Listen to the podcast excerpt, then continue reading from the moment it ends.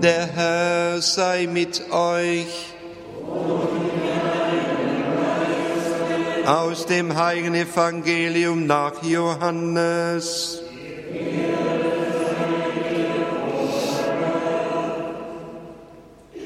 In jener Zeit, als Jesus mit seinen Jüngern bei Tisch war, wurde er im Innersten erschüttert und bekräftigte, Amen, Amen, ich sage euch, einer von euch wird mich verraten. Die Jünger blickten sich ratlos an, weil sie nicht wussten, wen er meinte. Einer von den Jüngern lag an der Seite Jesu. Es war der, den Jesus liebte. Simon Petrus nickte ihm zu. Er sollte fragen, von wem er spreche. Da lehnte sich dieser zurück an die Brust Jesu und fragte, Herr, wer ist es? Jesus antwortete, der ist es, dem ich den Bissen Brot, den ich eintauche, geben werde. Dann tauchte er das Brot ein, nahm es und gab es Judas, dem Sohn des Simon Iskariot. Als Judas den Bissen Brot genommen hatte, fuhr der Satan in ihn.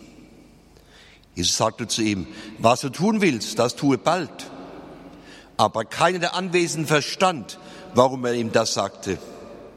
Weil Judas die Kasse hatte, meinten einige, Jesus wolle ihm sagen, kaufe, was wir zum Fest brauchen. Oder Jesus trage ihm auf, den Armen etwas zu geben. Als Judas den Bissen Brot genommen hatte, ging er sofort hinaus. Es war aber Nacht. Als Judas hinausgegangen war, sagte Jesus, jetzt ist der Menschsohn verherrlicht und Gott ist in ihm verherrlicht. Wenn Gott in ihm verherrlicht ist, wird auch Gott ihn in sich verherrlichen und er wird ihn bald verherrlichen.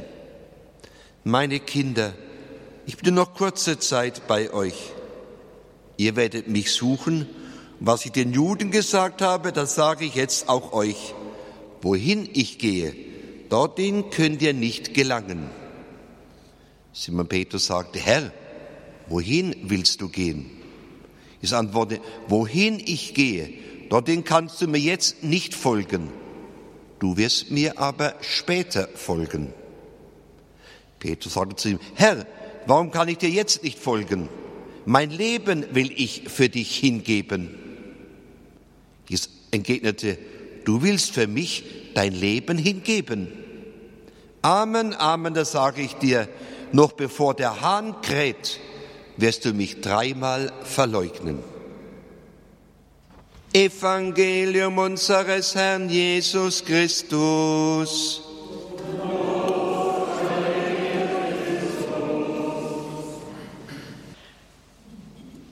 Als Judas den Bissen Brot genommen hatte, fuhr der Satan in ihn. Liebe Schwestern und Brüder, heute werfen wir den Blick auf diesen, der von Jesus selber noch Freund genannt wird, als er ihn im Ölgarten an die Soldaten ausgeliefert hat. Ich hatte noch vor meiner Priesterweihe die Freude, mit zwei Mitbrüdern eine Tour durch Frankreich zu machen. Wir waren angezogen von den Wallfahrtsorten, die es dort gibt, vor allen Dingen auch von den schönen mittelalterlichen Kathedralen. Und unser, unter anderem führte unser Weg auch nach Burgund, nach Vézelay. Dort gibt es eine meiner Begriff nach der schönsten romanischen Kirchen überhaupt, St. Marie Madeleine. Eine Kostbarkeit dieser mittelalterlichen Kathedrale ist eine Darstellung von Jesus und Judas. Nicht im historischen Sinne wird er dargestellt, aber von einem tiefen Wissen vielleicht getrieben oder von einem Hoffen mehr wird Jesus dargestellt wie der gute Hirte und er hat den toten Leichnam des Judas über seine Schultern gelegt und trägt ihm von dem Ort weg, wo Judas selber seinem Leben ein Ende bereitet hatte. Kann Judas gerettet werden? Wir wissen, der Möglichkeit nach ist jeder Mensch auch zur schlimmsten Sünde in der Lage. Es gibt in uns Menschen den Hang zum Bösen.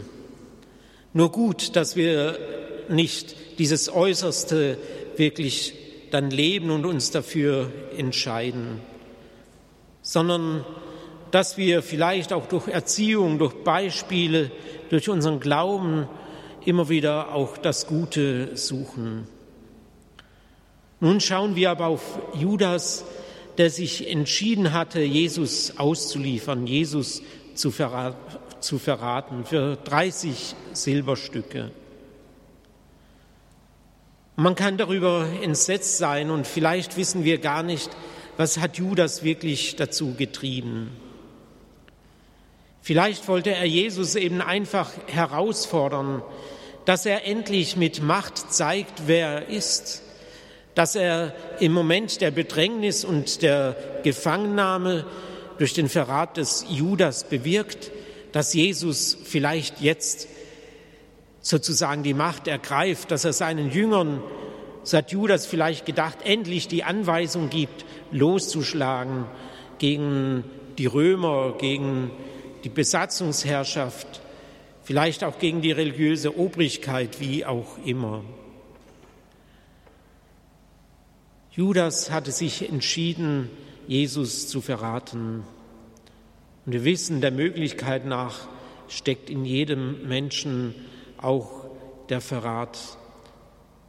Nachher werden wir hören, wie Petrus eben selber Jesus demgegenüber er beteuert hat, alles werde ich für dich tun.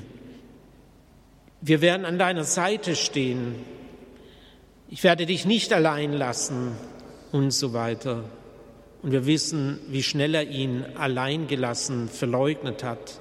Ich kenne diesen Menschen nicht, hat er den anderen im Hof des Kaiaphas zugerufen. Die Tragik des Lebens Jesus, seines Sterbens, ist zugleich aber nicht die Tragik. Es ist der Weg, den Jesus gehen wollte, den Willen des Vaters zu erfüllen. Und wir reden davon, auch die Heilige Schrift redet davon, Jesus selber, wie er später den Emaus-Jüngern beisteht, nach der Auferstehung, die auf der Flucht waren, weil sie noch nicht begriffen hatten, was eigentlich geschehen ist, dass alles so geschehen musste dass alles so kommen musste. Und letztlich auch Judas zum Werkzeug für die Erlösung geworden ist, auf ganz eigentümliche Art und Weise. Das Böse hat eben nicht die letzte Macht. Und so konnte auch durch den Verrat des Judas, durch das Verleugnen des Petrus, konnte der Weg Jesu nicht aufgehalten werden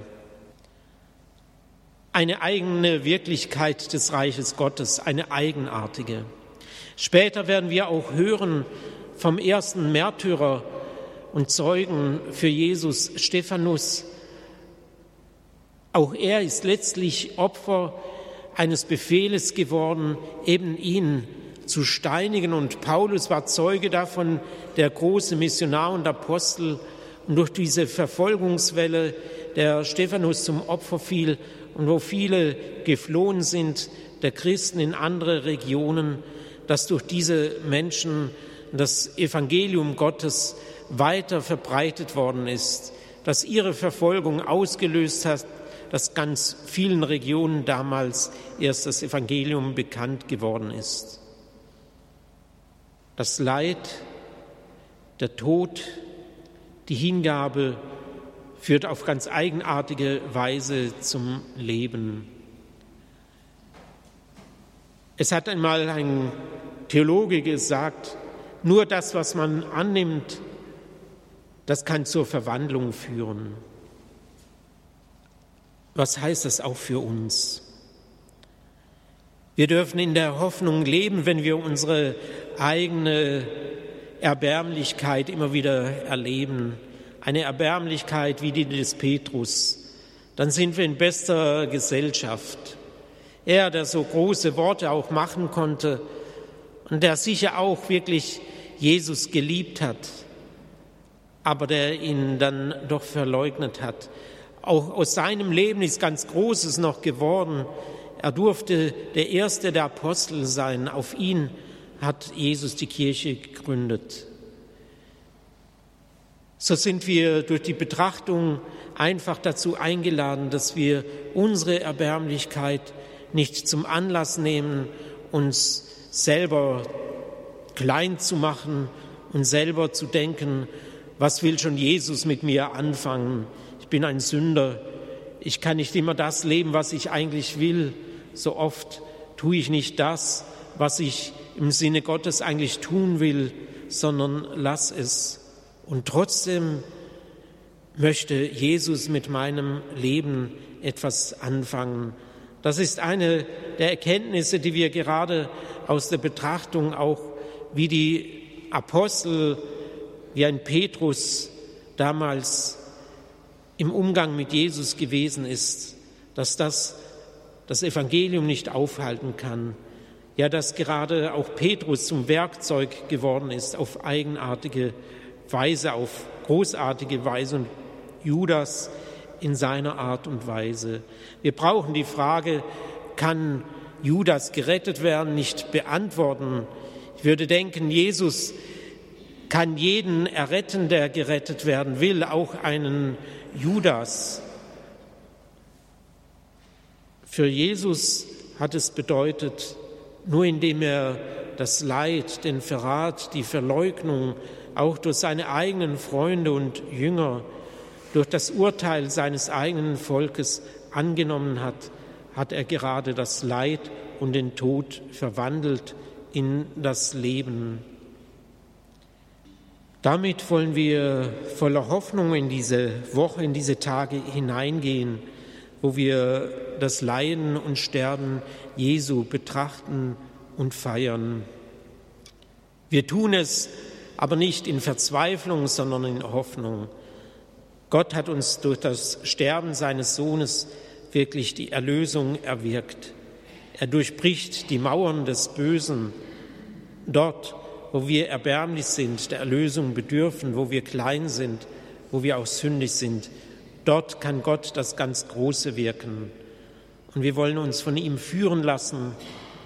Und wie in diesem Relief an der Kirche von Wessele dargestellt wird, wie Jesus, wie der gute Hirte, auch den Judas getragen hat, so möge Jesus auch unser Leben tragen mit all seinen Nichtigkeiten, mit seinen Erbärmlichkeiten, wenn wir uns nur von ihm tragen lassen und die Hilfe geben lassen, die wir brauchen, damit wir Vergebung und Leben in Fülle finden. Amen.